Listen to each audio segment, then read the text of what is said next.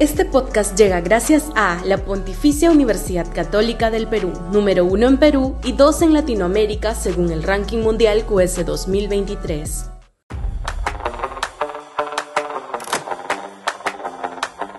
¿Es un peligro la extrema derecha?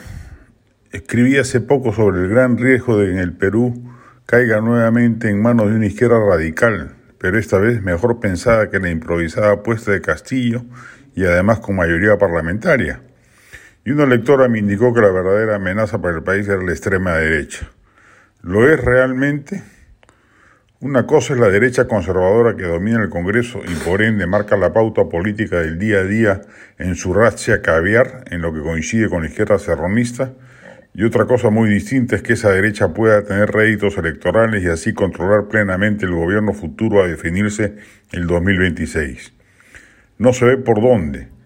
Está creciendo esta derecha autoritaria, conservadora y mercantilista, más conocida como la derecha bruta y achorada por su llanura intelectual y sus modales agresivos. Es verdad, pero no se ve en el horizonte un líder que la conduzca a un eventual triunfo electoral. Su líder más connotado la está pasando mal en el municipio capitalino.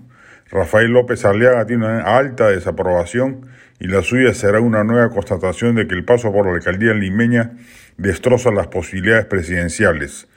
El único ejemplo de un alcalde que luego llegó a la presidencia fue el de Guillermo Billinghurst, quien fue alcalde en 1909 y luego presidente en 1902. Ha sido el caso contrario el de Luis Bedoya Reyes, Alfonso Barrantes, Ricardo Belmont, Alberto Andrade, Luis Castañeda y Susana Villarán, todos alcaldes y después fallidos candidatos presidenciales. El triunfo de la extrema derecha en el mundo tendría que pasar por el ensayo de formas populistas.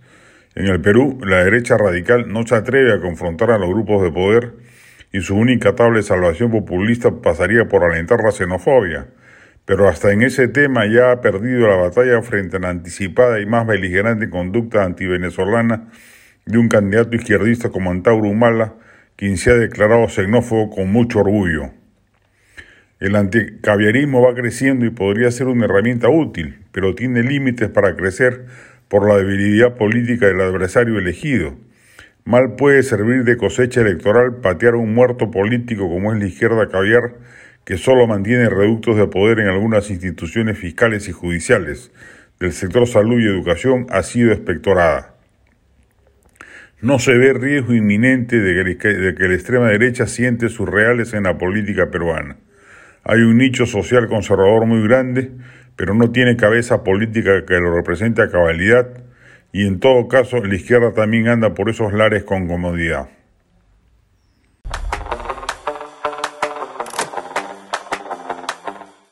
Este podcast llega gracias a la Pontificia Universidad Católica del Perú, número uno en Perú y dos en Latinoamérica según el ranking mundial QS 2023.